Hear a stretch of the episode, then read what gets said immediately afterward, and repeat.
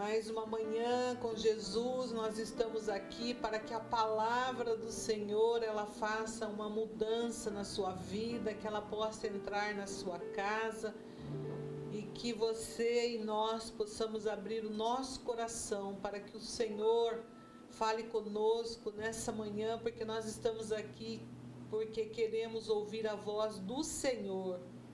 Queremos receber da parte do Senhor direção, orientação, instrução, porque nós temos entendido que o Senhor é que nos conduz, é Ele que dirige os nossos passos, é Ele que tem sido luz para os nossos caminhos.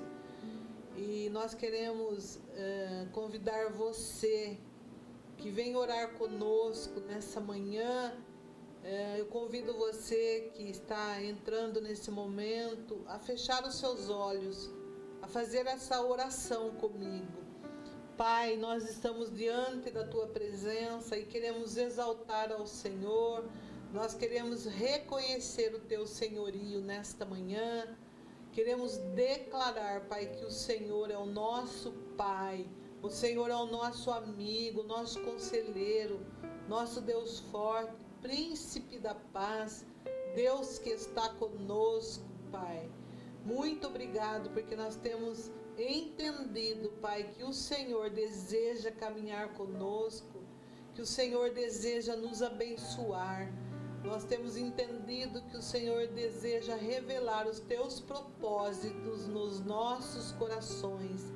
E nós estamos aqui, Pai, para ouvir a tua voz. E nessa manhã, Pai, eu quero apresentar esse tempo que nós estamos diante do Senhor Quero pedir uma bênção especial para cada família que está nesse momento uh, conectado ou vai ver mais tarde esta palavra, que elas possam receber do Senhor esse manjar celestial, como nós temos também recebido. Em nome de Jesus, que a palavra que vai ser ministrada nessa manhã, ela se torne viva em cada coração e ela não só fique a nível de logos, de conhecimentos, mas que ela caia no nosso coração como um rema do Senhor, como uma palavra revelada, porque a gente sabe que isso faz toda a diferença nas nossas vidas. Pai, recebe a nossa adoração e louvor. Nós entregamos nas tuas mãos esse tempo em nome de Jesus.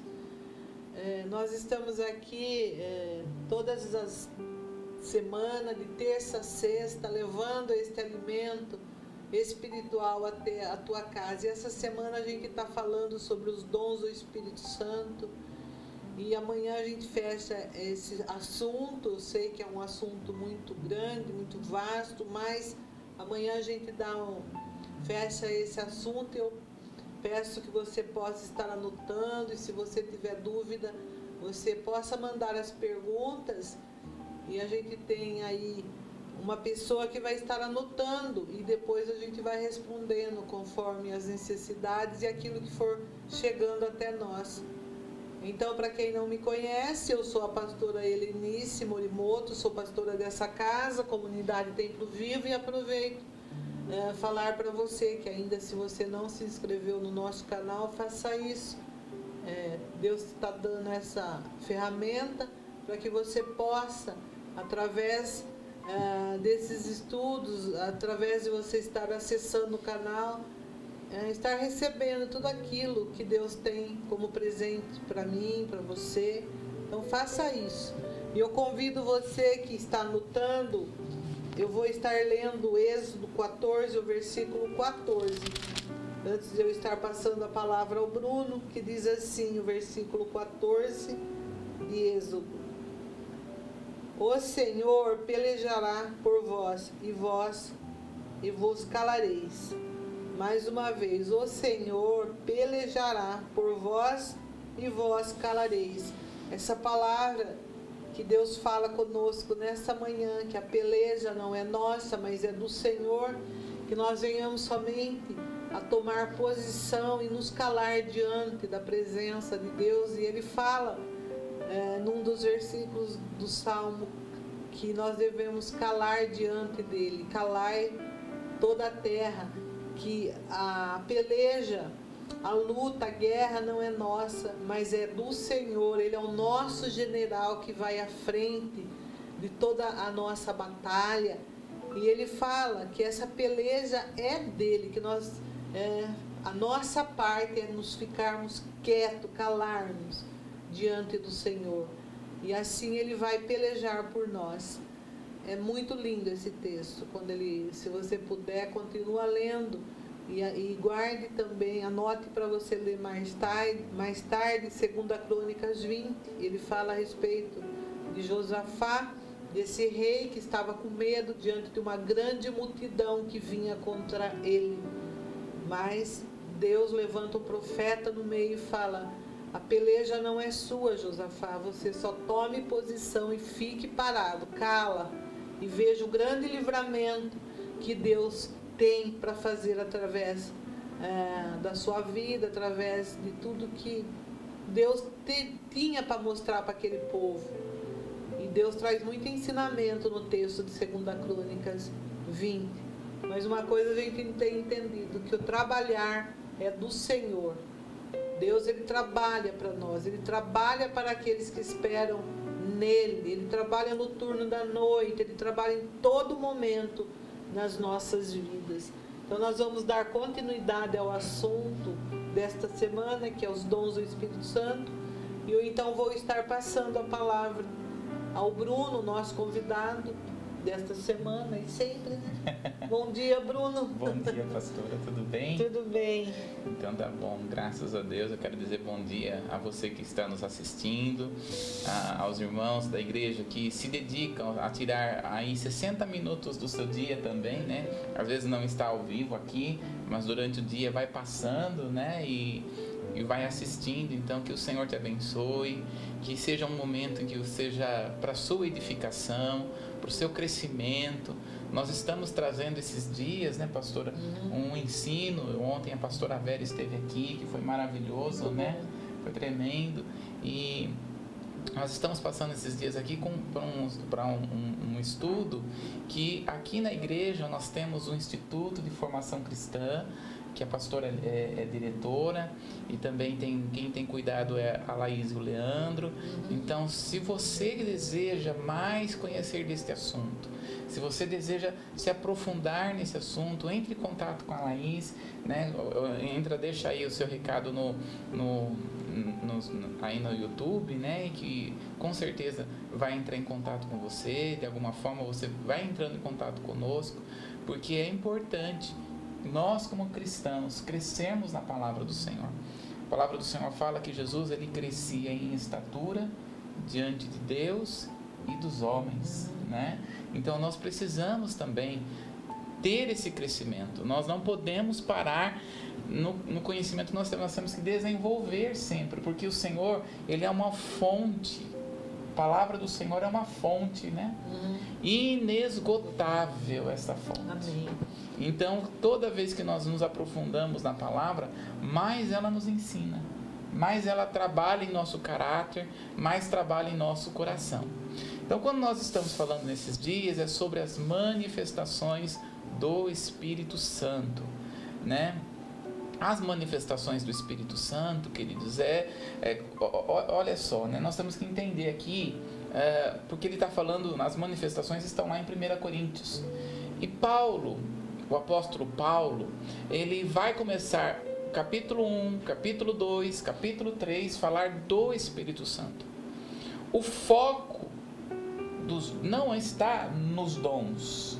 O que Paulo está querendo fazer no livro de Coríntios é ensinar o povo a respeito dos dons, mas ele vai dizer que um profetiza, o outro é, tem interpretação, mas o Espírito é o mesmo. Então, o foco de 1 Coríntios é o Espírito Santo.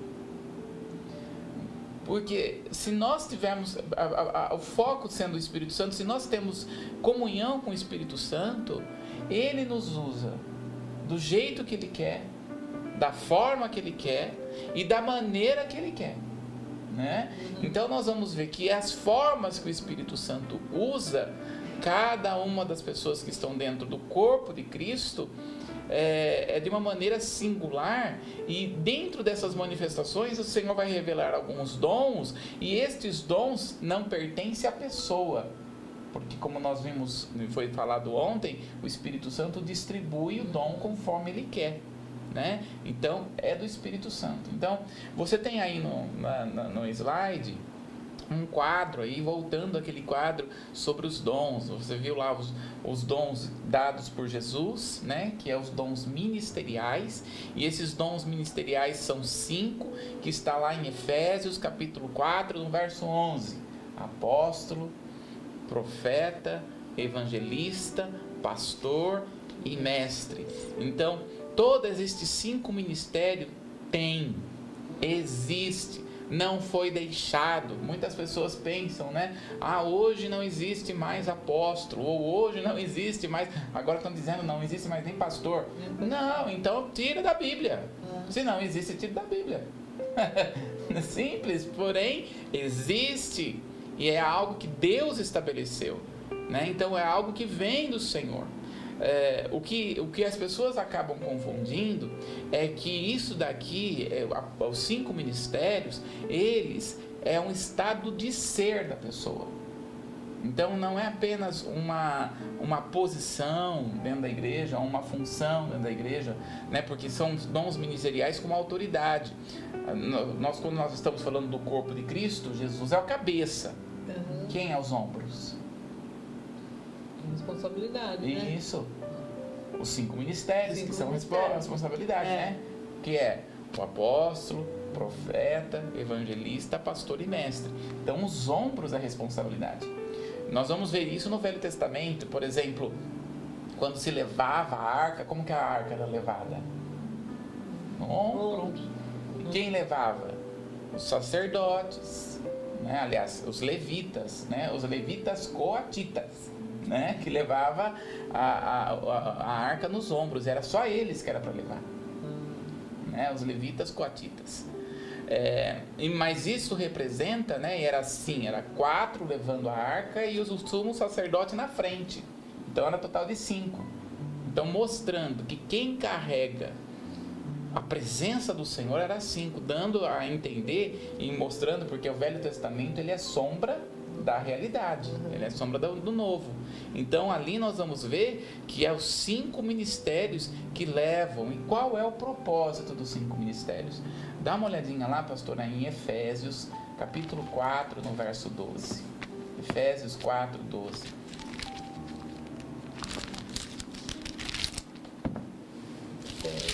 Capítulo 4, no verso 12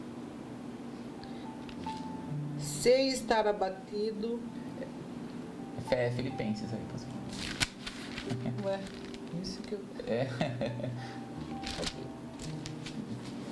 Cadê o Efésios? Deu uma fugidinha, de vez em quando Quatro. acontece. 4, 12. É. Querendo o aperfeiçoamento dos santos para a obra do ministério, para a edificação do corpo de Cristo. Ah, então qual que é a função dos cinco ministérios? O aperfeiçoamento do do corpo de Cristo. Uhum.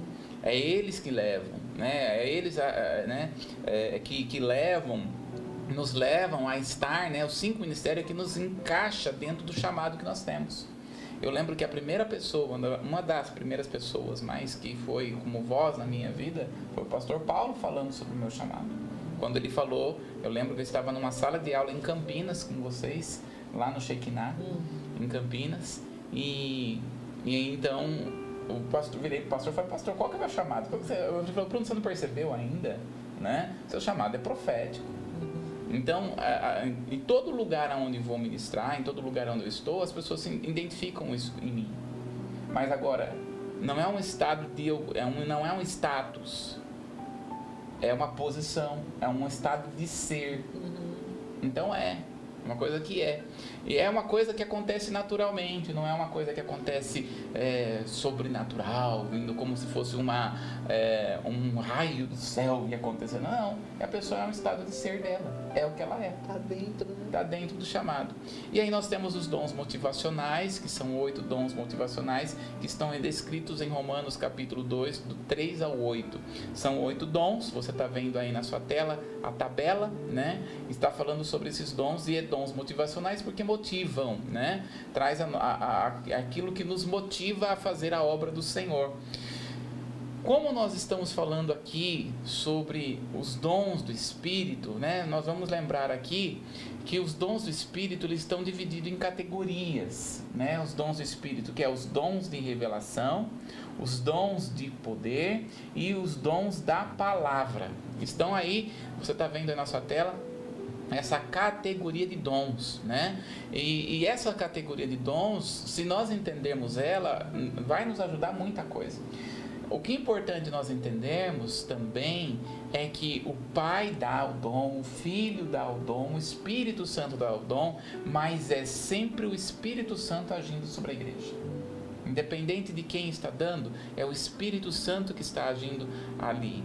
Então, quando nós estamos falando, ontem, é, a pastora Vera, de uma forma tão tremenda, né? o Espírito Santo usou ela de uma forma maravilhosa, falou sobre os dons de revelação.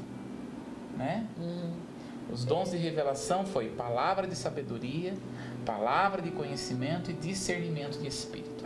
Então ontem ela ministrou, eu quero só voltar aqui para começar um gancho.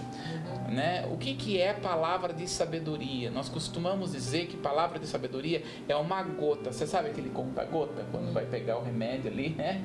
Tem conta-gota, né? Então é uma gota da sabedoria. É uma gota da sabedoria. O que, que é essa sabedoria? É que Deus, Ele sabe de todas as coisas. Então a revelação aqui é o saber de Deus, é uma gota da revelação. Deus está revelando um pedacinho daquilo que vai acontecer com você no futuro. Então muitas pessoas acabam confundindo palavra de sabedoria com profecia.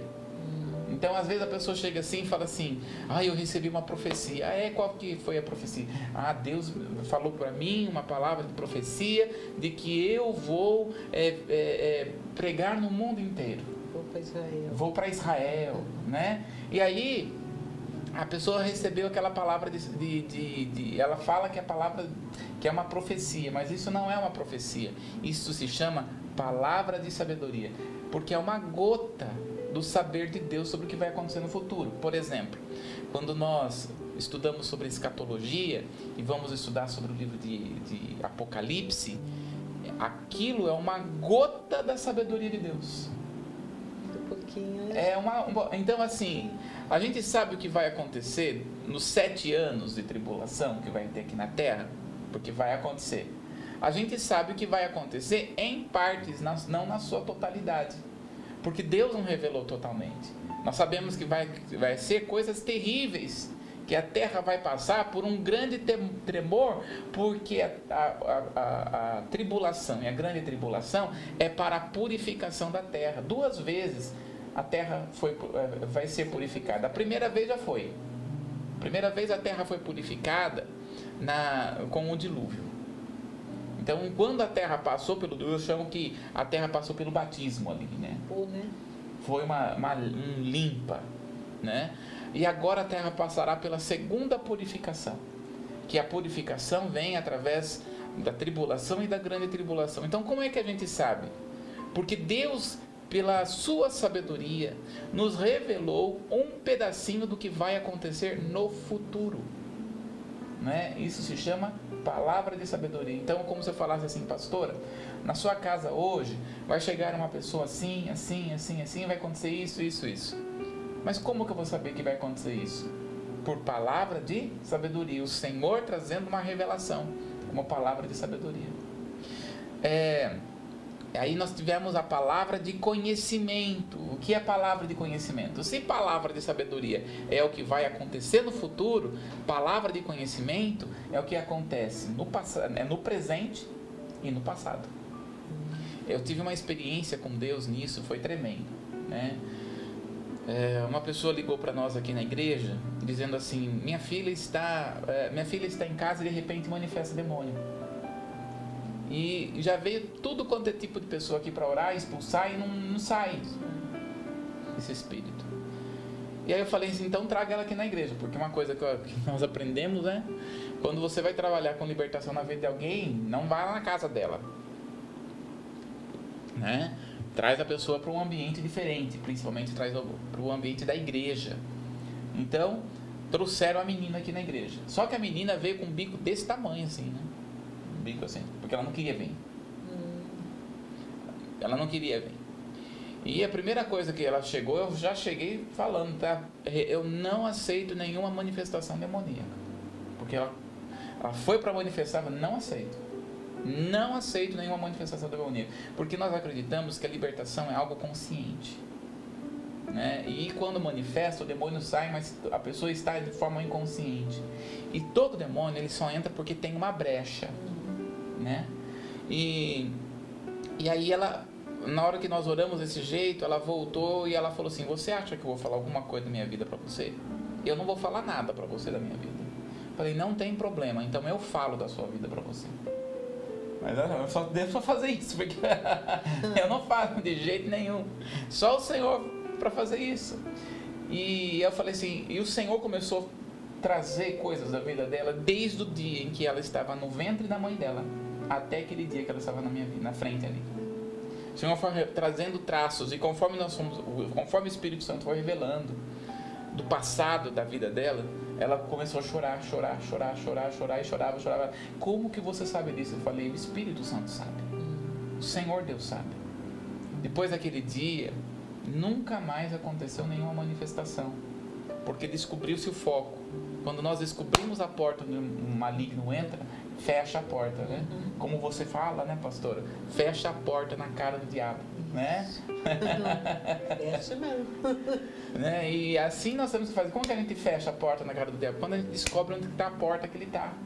Quando a gente descobre na porta que ele está entrando, a gente fecha.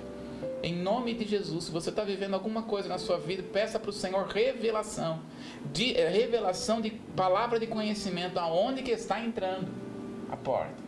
E aí, então, vocês, nós vamos ter aí dentro da revelação, dons de revelação, nós temos o discernimento de espírito. E discernimento de espírito é algo que nós precisamos pedir constantemente para Deus. Porque discernimento de espírito, nós temos, eh, na palavra, nos revela três tipos de espírito: o Espírito Santo, né, que é o Espírito de Deus, que é da parte de Deus, o Espírito do homem e o Espírito maligno. Né? Então nós precisamos receber discernimento de quem está agindo ali. Então eu tenho particularmente uma experiência muito interessante nisso. É, uma, uma das irmãs aqui da igreja aceitou Jesus, né? na verdade voltou para o Senhor. Né? E quando ela voltou foi uma retaliação muito grande, porque ela tinha se desviado, né? saiu, ficou um tempo fora e voltou. Com certo. Aí foi uma retaliação muito complicada. Foi uma retaliação do maligno terrível nessa vida, né? E aí é, foi uma, realmente uma batalha espiritual. Né? Eu lembro até que essa pessoa uma vez estava orando de manhã porque ela estava passando por uma batalha espiritual e de repente ela sentiu algo é, no, no ventre dela e ela regurgitou, né? E aí saiu cabelo, tufos e tufos de cabelo. Né? Tal era o nível de batalha espiritual. E uma vez a gente, nós estávamos orando e, e, todos os dias, às 18 horas da tarde, todos os dias, ela estava sozinha na casa dela. Prato caía, talher caía, tudo caía. Mas caía de, do, da, da, do armário da casa dela, quebrava. E, ela, e nós começamos a orar, porque era vários dias, às 18 horas, o mesmo horário, né? E aí nós começamos a orar e, e assim, passamos óleo, repreendemos, fazemos sete voltas na casa, nada acontecia. Então eu falei, peraí, Senhor, nós precisamos de discernimento. Que é, qual é o Espírito que está agindo aqui? Nos traz a revelação. E aí o Espírito Santo nos revelou que não era um espírito maligno, mas que era uma pessoa que, que se chama, tem uma situação no, no, na nova era que se chama viagem astral, em que a pessoa, ela, o espírito e a alma, nosso espírito e alma, eles estão sempre juntos. E a viagem astral, a pessoa é como se ela sai do corpo e ela vai até a casa dessa pessoa. E, e através dessa viagem astral, ela pode tocar no corpo da pessoa, ela pode é, tirar produtos, esconder produtos. Pode acontecer N coisas através dessa viagem astral. E aí, conforme nós estávamos orando, o Espírito Santo ministrou para nós que era isso, não era demônio, mas que era uma viagem astral que estava acontecendo. O que acontece? A palavra nos garante que nós temos autoridade sobre demônios, mas não sobre a alma e espírito de ninguém. E aí, como que nós vamos fazer, Senhor? Nos ensina a orar. Porque a gente não, nós não sabemos, olha só, discernimento de espírito. E é nesse momento que o Senhor nos ensinou a orar. E, e dentro da palavra do Senhor fala que existe um algo chamado um fio de prata. E o fio de prata é que o envolve, né? Aqui eu posso falar, mas o fio de prata é o que envolve o nosso espírito, alma e corpo. Então, como nós somos tricotômicos, espírito, alma e corpo, como que o nosso espírito não está num lugar, a nossa alma não está no outro, nosso corpo não. Então, quem que ajunta isso, essas três aqui, é o que a Bíblia chama de fio de prata. E esse fio de prata se alonga. Então, através desse fio de prata vem. Então, o que, que o Senhor nos ensinou? A pessoa vem através desse fio de prata. O que, que o Senhor nos ensinou? Que naquele momento que começasse a cair, iria orar da seguinte forma: Se você não sair daqui, eu vou pedir ao Senhor para que envie o anjo dele e corte o fio de prata. E se corta o fio de prata, a pessoa falece na hora. Naquele momento, quando na, um determinado dia, quando começou a acontecer isso, nós oramos exatamente desta forma. Foi orado exatamente desta forma. Se você não sair daqui, nós iremos pedir para o Senhor para que corte o fio de prata. Depois daquele dia nunca mais aconteceu. Porque parou. Nunca mais aconteceu. Por quê? O Senhor deu discernimento naquele momento que não era nem espírito demônio, nem o espírito de Deus, mas era algo do espírito humano com a alma. Né? Então é, são experiências. Eu sempre digo uma coisa: experiências nós não podemos fazer delas doutrinas. Eu não posso fazer de uma experiência doutrina. Então, quando nós temos esse tipo de experiência, toda vez que acontecer é isso, toda vez que acontecer um prato cair, uma coisa cair, é, está acontecendo dessa forma? Não necessariamente. Por isso que nós precisamos do discernimento do Espírito. Né? Então, ontem a Vera trabalhou muito bem isso, e nós vamos hoje falar sobre os dons de poder. Né? Dons de poder. E dentro dos dons de poder, você está olhando aí que tem uma categoria, que esse dons de poder tem categoria, né? Que é o dom da fé, operação de milagres e dons de cura. Tá aí, né? Essa esta categoria.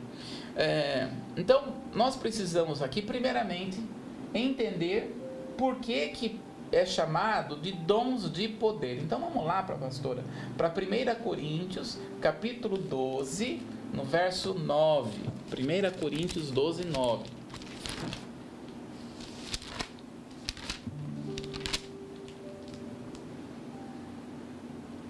E a outro pelo mesmo Espírito a fé, e a outro pelo mesmo Espírito os dons de curar muito bem. Então nós vamos ver dentro desta, desta categoria é, os dons de poder. Então o que, que é os dons de poder? Né? Tá aí na sua tela. Diz assim: é uma explosão sobrenatural do poder de Deus com a finalidade de realizar prodígios, sinais e maravilhas para a edificação do corpo de Cristo e exaltação do Senhor. Então veja só, por isso que o dom não é de ninguém. O dom é do Espírito.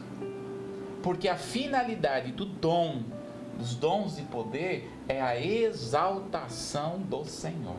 Então o que é o dom, os dons de poder? É uma explosão. Imagina assim, uma explosão, mas uma explosão do poder sobrenatural de Deus, que vai se manifestar através da fé, de milagres e de curas.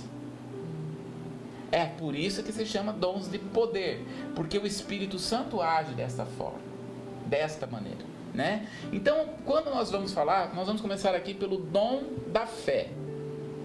Porque para acontecer milagres e cura, tem que ter o dom da fé, tem que manifestar o dom da fé. Então, o dom da fé sempre vai estar aliado com milagres e cura.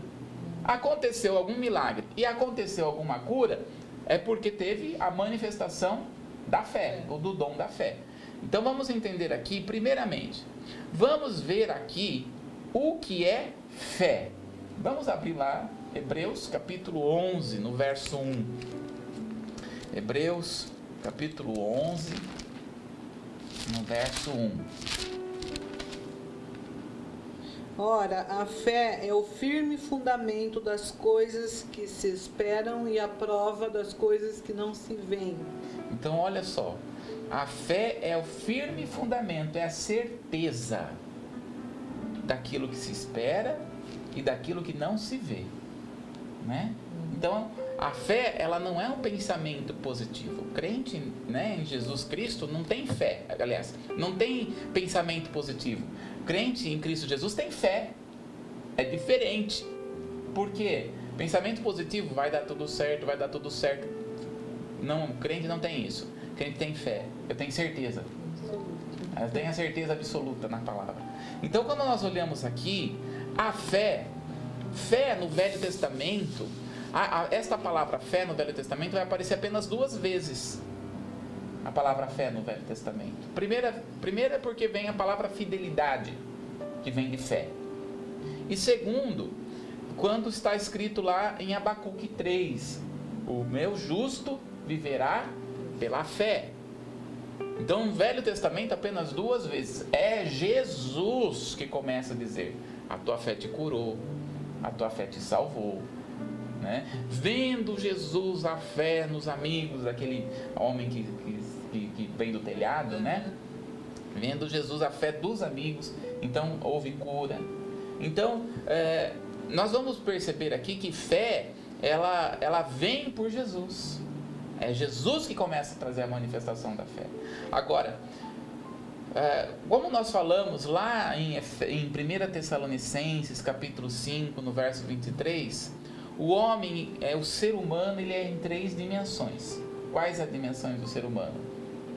Espírito, alma e corpo. Essas as três dimensões. Aonde que habita a fé? No espírito, na alma ou no corpo? Onde? No espírito. No espírito do homem é que habita a fé. Né? Então a fé ela não é um estado emocional. A fé é algo espiritual. Está no espírito do homem. Então, quando a pessoa, enquanto a pessoa não aceita Jesus como seu Senhor e Salvador, ela não tem fé verdadeira. Ela tem pensamento positivo. Mas quando ela aceita Jesus como seu Senhor e Salvador, o Espírito Santo toca no espírito dela e ela nasce, porque é aí que a pessoa volta a nascer de novo. A pessoa estava como morta aqui, o espírito da pessoa. Dormindo, né? Exatamente.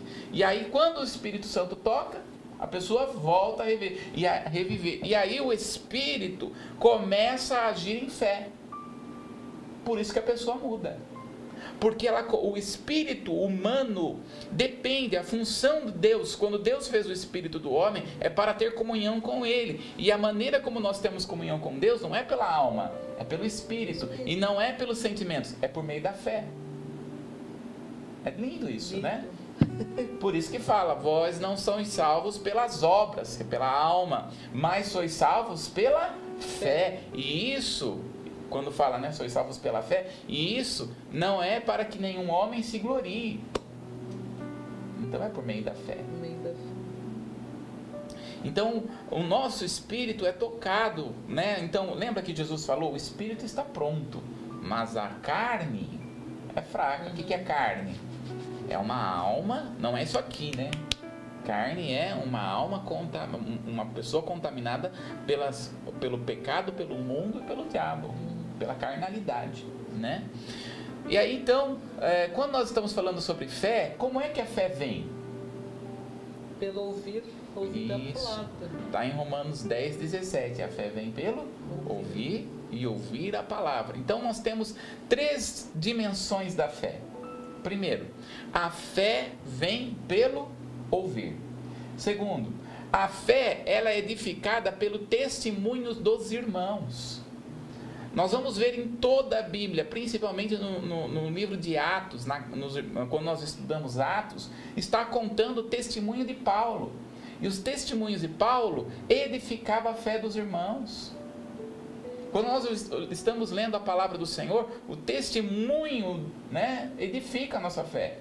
Por exemplo, quando, é, é, quando alguém vem na igreja e conta um testemunho, é maravilhoso como a pessoa estava e como a pessoa está agora. Por quê? Porque edifica a nossa fé. A fé ela vem pelo, ouvir, mas aí ela é edificada pelos testemunhos. Agora, a terceira dimensão da fé é que a fé ela é exercida pelas provações. Então, quando nós estamos falando de fé, ela tem essas dimensões aqui. Então, eu, ou, eu sou. A fé vem pelo ouvir, eu sou edificado pelo testemunho, e agora eu preciso exercer a minha fé. Quando é que a gente exerce a fé? Nas provações. Então, nesse tempo que, eu- que, eu- que o mundo está passando, é momento de nós exercermos fé. É momento de nós colocarmos a nossa fé em ação. De nós colocarmos o que nós cremos, de nós colocarmos o que nós acreditamos, que nós recebemos da parte de Deus. Agora, quando nós estamos falando de fé, do dom da fé, nós temos que entender que tudo isso que eu falei para você até agora não se manifesta como o dom da fé. Então, o dom da fé não é uma fé salvadora, não é a fé que você recebe para ser salvo. Não é esse, dom. O dom da fé não é também do fruto do Espírito, porque lá nós vamos ver em Gálatas capítulo 5, no verso 22 e 23, sobre a- o fruto do Espírito é fidelidade, que é fé. Né? Então, não é esta fé, O dom. o dom da fé. E também não é uma fé geral. O que é fé geral? Que está lá em Marcos, capítulo 11, no verso 24. Dá uma olhadinha lá, pastora. Não é uma fé que você recebe por ouvir a palavra. Dá uma olhadinha aí. Marcos 11, 24. Você está vendo aí nos seus slides vários versículos. Nós não vamos ler aqui todos os versículos. Primeiro por causa do tempo, né? Que nós não temos o tempo. E, mas você pode parar o agora, pode parar e ver cada um dos versículos que nós estamos lendo aqui. Mas vamos pegar aqui sobre essa fé, esse, o que não é o dom da fé. Vamos lá, Marcos 11, 24. Por isso vos digo que tudo o que pedirdes, orando, crede que o receber, recebereis e tê-lo-eis. Hum. Então, olha lá. Isso daí não é dom da fé. Isso é uma fé que nós recebemos por, por, por ouvir a palavra, por ser edificado. E agora ele está falando, mostrando como nós é, é, vamos exercer a fé. Né? Então, quando nós observamos aqui a palavra do Senhor, né, é, você tem uma medida de fé. Nós recebemos uma medida de fé da parte do Senhor Jesus. Por exemplo, dá uma olhadinha em, em Romanos, no capítulo 12. Romanos, capítulo 12, Hum. é, no verso 3. Porque pela graças que me é dada, digo a cada um dentre vós que não, que não saiba mais o que convém saber, mas que saiba com temperança, conforme a medida da fé que Deus repartiu a cada um. Então, olha só, conforme a medida da fé que Deus repartiu para cada um. Então, quando nós estamos falando de medida de fé, essa palavra medida de fé é metron no grego. É de medir mesmo. Você pega uma régua, aquilo lá é med, e mede, né? Então, assim, é, toda pessoa que nasce, um bebê que acabou de nascer nesse momento, ele tem fé? Tem. ele tem uma medida de fé. Qual que é a fé dele? Que se ele chorar, a mãe dele dá o que ele dá para ele o, o que comer, o que É. beber, né? Ali. Então ele tem uma medida de fé. ele tem uma medida de fé. Então todos nós recebemos a mesma medida de fé, só que cada um desenvolve uma medida de fé diferente. Uhum. Então, é, e como que a gente desenvolve a nossa fé? Ouvindo, pondo em prática, E- exercitando. e- Só em Marcos aqui que você leu sobre o exercício da fé, já dá para ver três tipos de exercício, né? Aham, Olha lá, pode repetir? Pode? É, Marcos 11, 24. Por, por isso vos digo que tudo que pedirdes, olha, Uhum, pedir, orar e crer. Uhum. Ó, exercício para a semana fé. inteira É. já, ó. Pedir, orar e crer. Isso. Três tipos de exercício aqui. Sim, Às vezes a pessoa fica lá procurando na, no YouTube, vamos fazer exercício. é. O físico, né? E 10 exercícios de senta, levanta, agacha. Aham. Viu? Mas quer exercitar a fé? Ó, tem três já aqui, né? Isso. Só em, um versículo. Pedir, orar, E crer. Olha que lindo. Isso, tremendo. Recebe uma palavra de conhecimento. Amém. Amém. Não é assim que É, funciona sim. os dons? É. Então, olha só, quando nós vamos ver aqui, gente, é, é dessa forma que nós vamos exercer. Exercitar a nossa fé. E é a fé é como se fosse um músculo. Ela precisa ser desenvolvida, ela precisa crescer. Exercitar. Exercitar, né? Como subir um monte. Isso. Escalar um monte, você, se você não tiver um preparo Isso. físico, eu aprendi isso lá em Shekinah com a pastora Cláudia, você lembra dela? Lembro. Ela até citou aquele monte alto que tem no Chile. Aham. Até Machu. Não, é Machu Picchu é Peru. É. Eu não, Não sei um lembro. monte que para subir lá precisa ter muito preparo físico. Então ela trouxe como exemplo a fé. Uhum. A gente começa devagarzinho, devagarzinho, né? Quando você vê, você tá lá em cima. Isso. É. E, é, e é muito interessante que também a fé é exercitada pelas provações que nós passamos, pelas dificuldades. Porque nas dificuldades é aí que nós temos que pedir, temos que crer, Orar. orar e crer. É na dificuldade que nós vamos exercitar isso E aqui. passar ainda É. na prova Amém. e ser aprovado. Porque Amém. na escola de Deus é Tem assim, que né? ser aprovado. você passa ou você volta. Exato. Angu, não é assim? É, é assim mesmo. Então, tudo isso que nós estamos falando aqui ainda não é o dom da fé. Então, o que é um dom da fé? É uma fé que você não tem. É uma fé que a pessoa não tem. Então, por exemplo, tem aí, é como se fosse uma escada. Você está vendo aí na sua tela uma pessoa com uma escada. O que acontece? O dom da fé, cada um de nós estamos numa medida de fé. Cada um de nós estamos numa medida. Então, de repente, vem alguém para você, para você orar, e aquela pessoa, vamos supor que está com câncer. Quando você olha para aquela pessoa que está com câncer, você olha e fala assim: "Cara, não tem jeito. Mano, Tem, mano, não tem jeito mais, não tem forma, não tem. É só falar, Senhor, cuida, do, cuida, porque a alma e o espírito já está indo, já é melhor aceitar Jesus, não é? É. Tem coisa que a gente fala, é melhor aceitar Jesus. E aí você vai orar. Quando você ora, naquele momento manifesta o dom da fé e você sai deste nível de fé que você está e vai para um nível, no último nível, lá em cima de fé. Aí você ora. Só que esse nível de fé, ó, como é espiritual, você não sente, não vai dar arrepio, não vai vir o, o, o reprepré, não vai, não vai acontecer o fogo. É. Por quê? Porque não é sentimental, é espiritual. Então o Senhor vai pegar você num nível e te levar lá para lá pra cima. Você está orando, você até orou, não crendo, você não creu mesmo. Você não orou crendo. Passa-se alguns dias, a pessoa é curada. E depois a pessoa fala assim, chega assim e fala para você: Olha, depois que aquele dia que você orou por mim, nossa, eu comecei a melhorar. Aí você olha assim e fala: Meu Deus, eu nem orei com fé? Por quê? Porque é uma fé que você não tinha. É uma fé que você não tem. Então, Deus esvaziou a sua fé, te levou para uma fé dele e você orou e Deus agiu. Porque não é algo sentimental. Eu lembro uma vez que uma irmã chegou aqui para mim, né? E falou assim: "Bruno, meu pai tá lá no hospital. Né? Meu pai tá mais para lá do que para cá." Ah, tá mais pra lá do que... É, né? Dizendo, "Ah, tá quase o pé na cova, né? E aí, Coitado. é, e aí ela falou, não, mas assim que ela chegou pra mim. E aí eu falei assim, é melhor, sei lá, orar? Mais pra lá é. É. é melhor você ir lá orar porque não sei da salvação dele, né? Você pode fazer uma oração da salvação com ele? Aí tá bom. Eu cheguei lá, fui no hospital, cheguei lá e realmente estava tudo entupado, tudo, né? E aí eu olhei aquilo e falei, meu Deus, é mesmo, tá mais para lá do que para cá. É mesmo. né?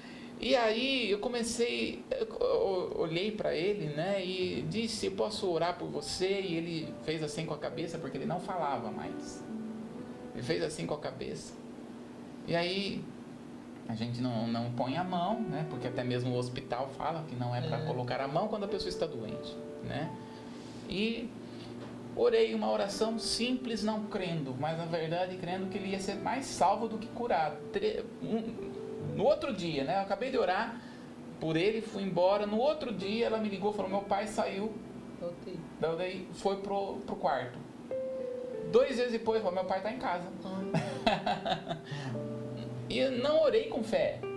Mas o que, que deu? O que aconteceu ali? Uma manifestação do dom da fé. Então, como que o dom da fé é, é, ele é? O, o que, que é, né? Como ele funciona? É quando a sua, a, quando a sua fé que você desenvolve não é suficiente.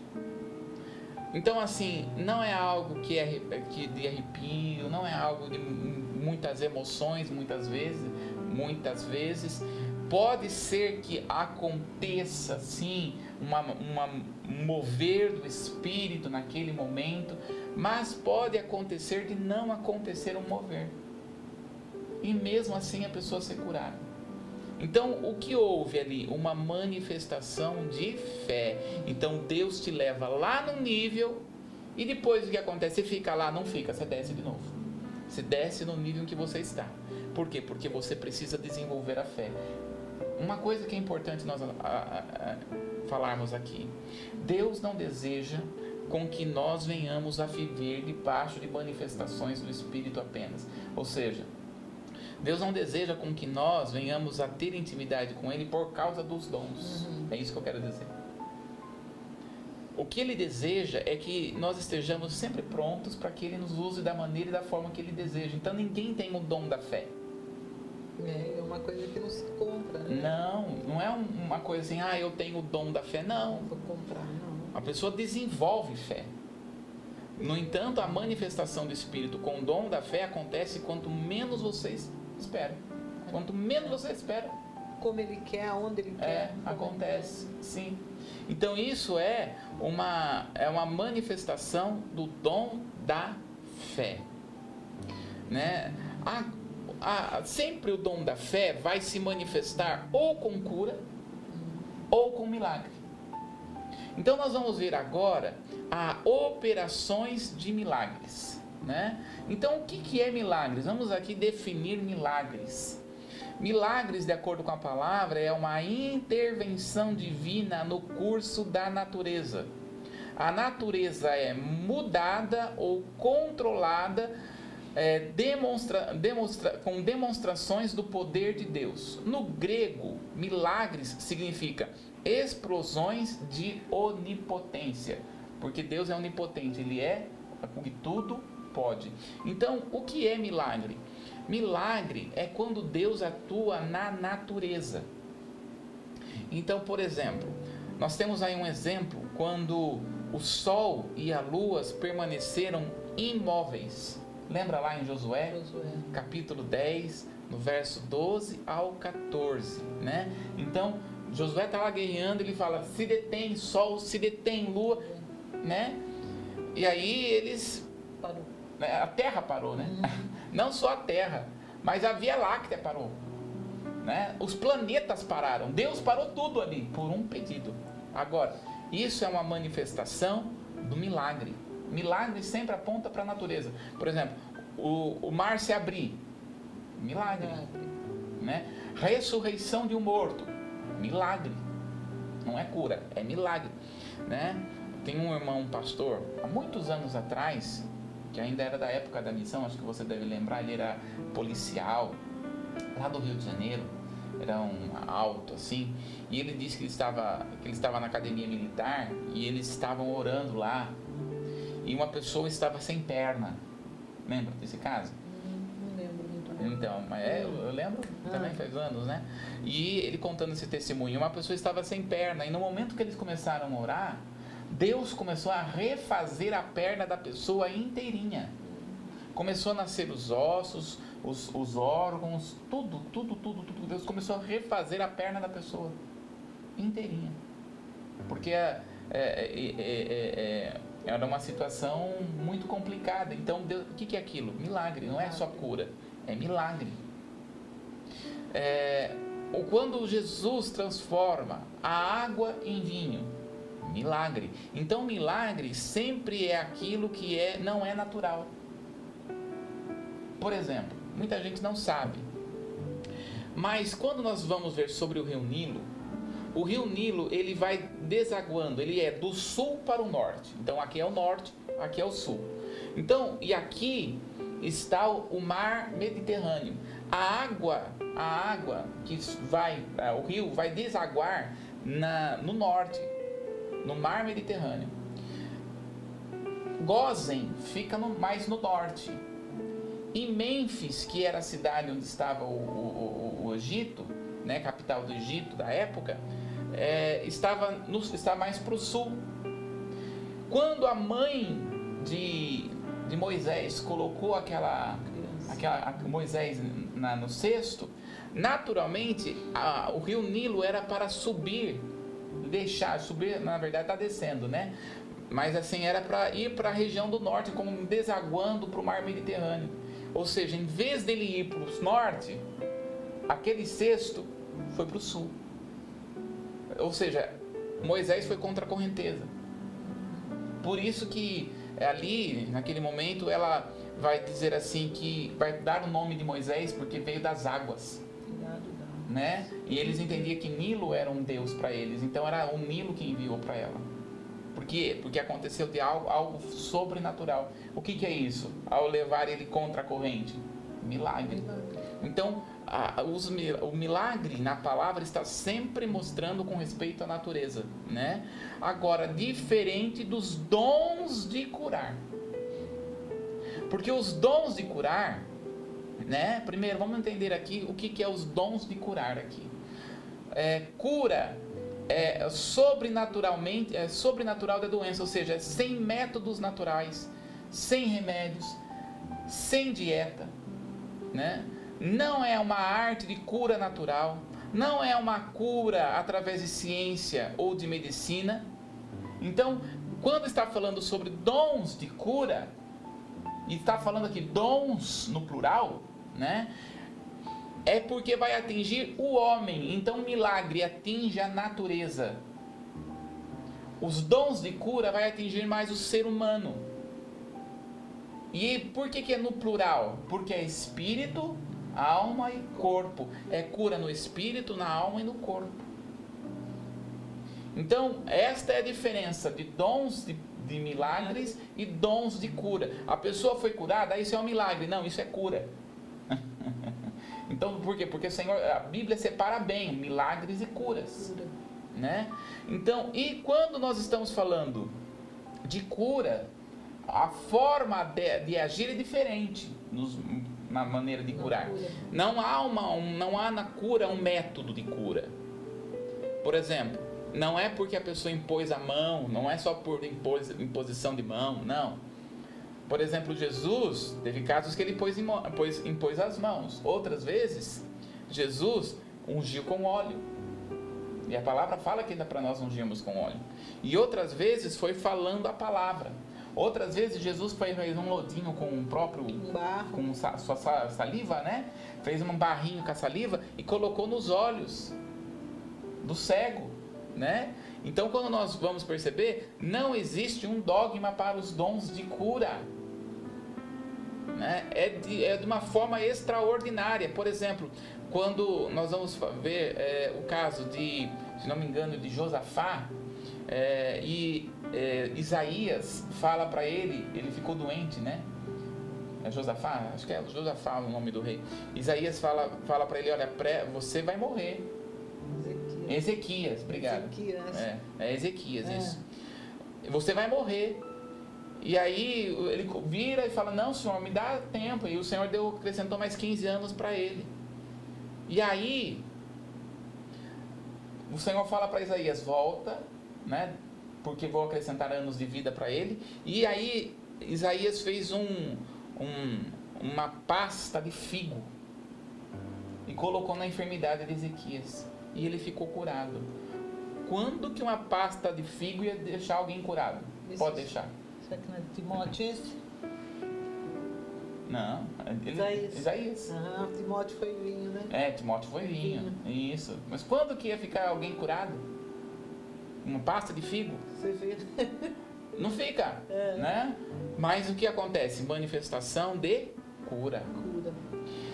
Então nós vamos ver, muitas pessoas confundem manifestação de cura com o que está escrito em Marcos capítulo 16, 16 e 18. Dá uma olhadinha lá, pastora, que isso aqui é importante para nós. Marcos capítulo 16, do 16 ao 18.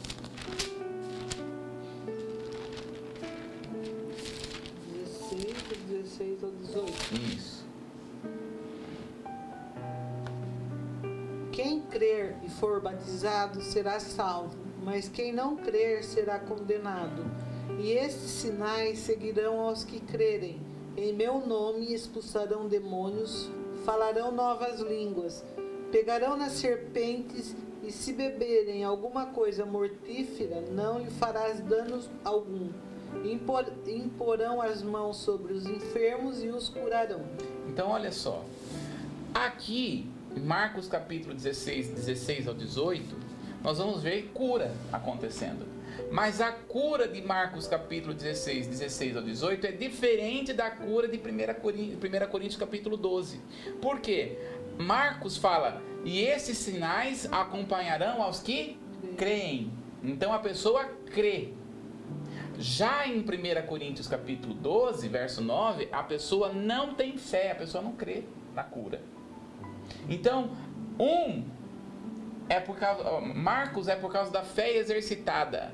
E enquanto 1 Coríntios capítulo 12 é porque a pessoa não, a pessoa não tem fé. Não é, a- não é a fé que a pessoa tem. Essa é a grande diferença. O que acontece? Lembra que nós falamos que ah, nosso nível de fé vai desenvolvendo, nós crescemos? Então tem muitas pessoas que falam assim: nossa, aquela pessoa impõe a mão e ela é curada. Então, ora para um é curado, ora para outra é curado, ora para outra é curado. E às vezes não é por causa da manifestação do Espírito, mas é porque o nível da fé que ela tem. Então, por exemplo, quando você recebe um nível de fé, você já recebeu aquilo que Deus dá, Ele não tira.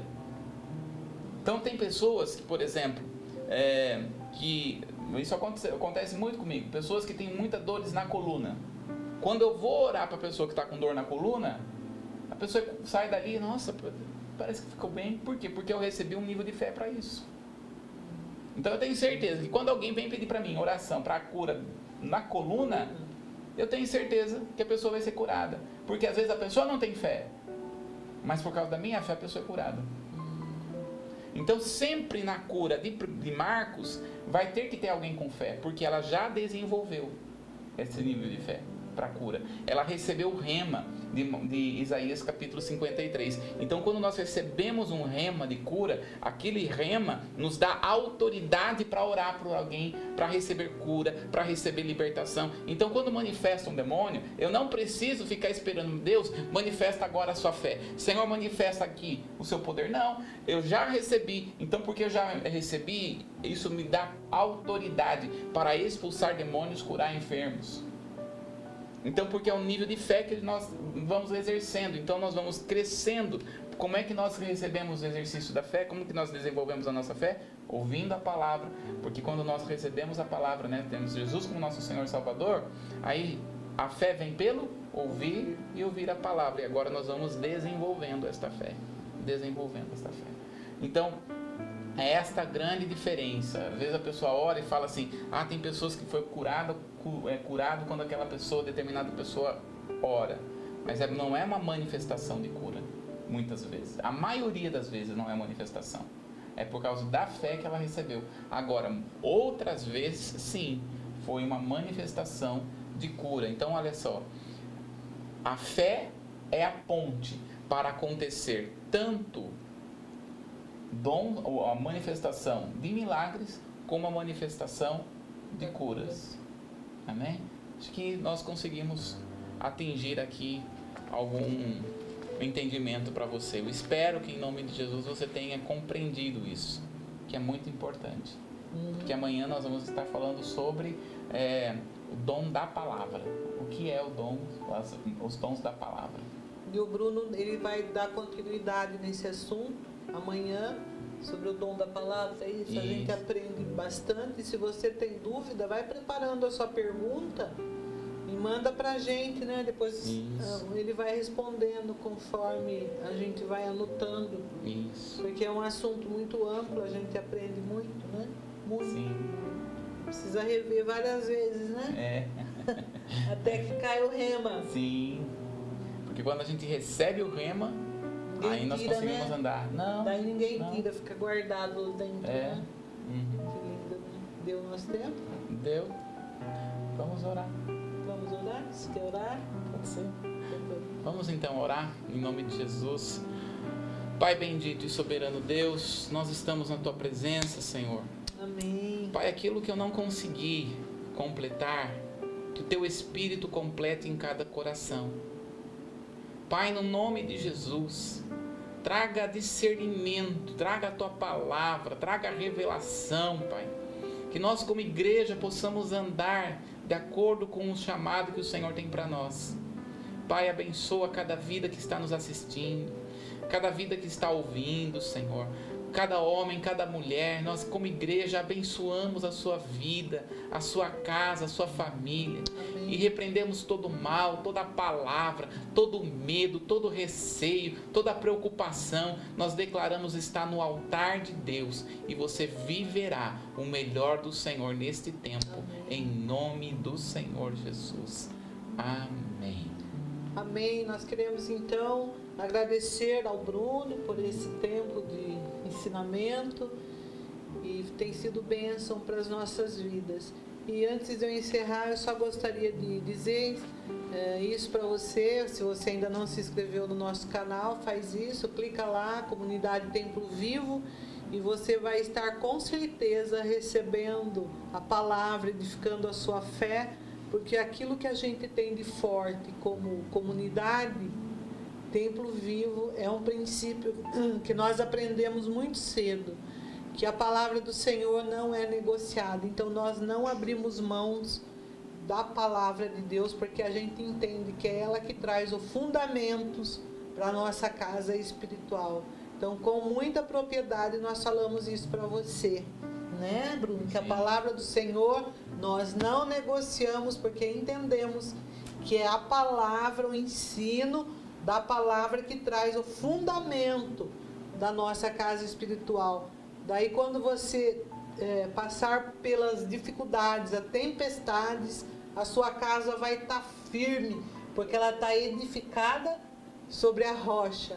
É, é igual aquela historinha dos três porquinhos, né? Que um construiu a casa de palha, de tijolo e a outra de. Foi de. Tábua. Tábua, isso, de madeira. Da, de madeira, daí o lobo mal veio, soprou sobre aquela casa e só a casa que era de tijolo que ela permaneceu firme. Então, trazendo isso para nós, a nossa casa ela precisa estar edificada, edificada no fundamento que é Jesus Cristo. Então, não negociamos a palavra. Guarda isso no seu coração princípios estabelecidos por Deus é a nossa marca. Amém. Amém? Amém. Diga amém, Bruno. Amém. Amém. Deus te abençoe e até amanhã. Amém. Em nome de Jesus. Amém.